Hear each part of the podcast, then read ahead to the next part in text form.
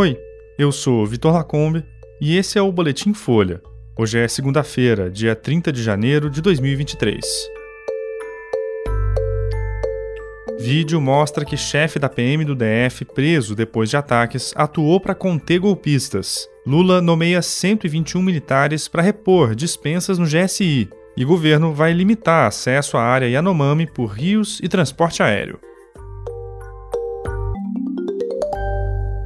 Imagens inéditas de câmeras de segurança do Congresso mostram que o ex-comandante da Polícia Militar do Distrito Federal, Fábio Augusto Vieira, atuou para conter os golpistas que tentavam invadir o prédio no dia 8 de janeiro. Vieira comandava a PM do DF no dia dos atos golpistas. Ele está preso por determinação do Supremo Tribunal Federal desde o dia 10 de janeiro por suposta omissão no caso. Antes disso, o policial militar já tinha sido afastado do cargo pelo interventor na segurança pública do Distrito Federal, Ricardo Capelli. Nas imagens do Congresso obtidas pela Folha, Vieira aparece na área externa do prédio, correndo atrás de um grupo de seis manifestantes. Ele estava acompanhado de três agentes da PM. As imagens mostram que alguns minutos depois há um confronto corporal entre um grande número de golpistas e PMs. Na sequência, é possível identificar Vieira no corpo a corpo com os manifestantes. Ele aparece conversando e gesticulando com os golpistas para guiá-los para longe do prédio. O interventor Ricardo Capelli descreve a atuação de Vieira no relatório que apresentou na última sexta. No texto, Capelli diz que a PM do DF não elaborou um plano operacional para conter os golpistas. O interventor diz no relatório que Vieira atuou diretamente durante os atos, fazendo ligações e pedindo reforço no policiamento, mas que ele perdeu a capacidade de liderar os seus comandados diretos, uma vez que as solicitações por reforço não foram consideradas nem atendidas prontamente.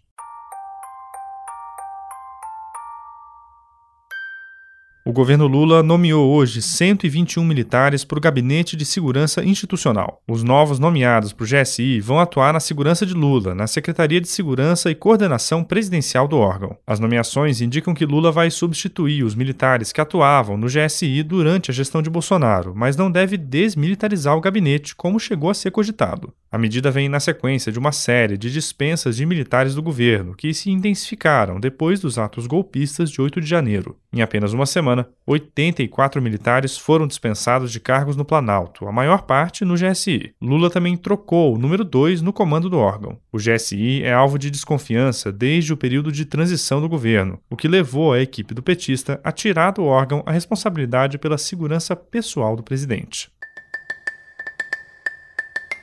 E o presidente Lula se reuniu hoje com ministros para tratar da crise humanitária envolvendo o povo indígena Yanomami. A equipe definiu as ações prioritárias para barrar o transporte aéreo e fluvial na região que abastece o garimpo ilegal e outras atividades criminosas. O governo informou que também vai tomar medidas para impedir a entrada de pessoas não autorizadas no território Yanomami para frear a disseminação de doenças. A equipe de Lula diz que é prioridade dar assistência nutricional aos indígenas, com alimentos adequados aos hábitos deles. O governo ainda não deu detalhes de como essas ações vão ser adotadas na prática. A Defensoria Pública da União enviou hoje um ofício aos ministros Flávio Dino, da Justiça e Segurança Pública, e José Múcio, da Defesa, cobrando reforço na quantidade de aviões, helicópteros e apoio logístico para lidar com a crise. O documento pede uma busca ativa em todo o território Yanomami para garantir que os povos indígenas tenham direito à alimentação e à saúde. A Defensoria também afirma que é necessária uma resposta ainda mais efetiva e estruturada do poder público, com mais mobilização das Forças Armadas, da FUNAI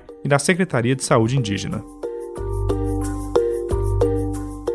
Esse foi o Boletim Folha, que é publicado de segunda a sexta. A produção é da Carolina Moraes, do Daniel Castro e do Rafael Conkle, a edição de som também é do Rafael. Essas e outras notícias você encontra em folha.com. Até mais.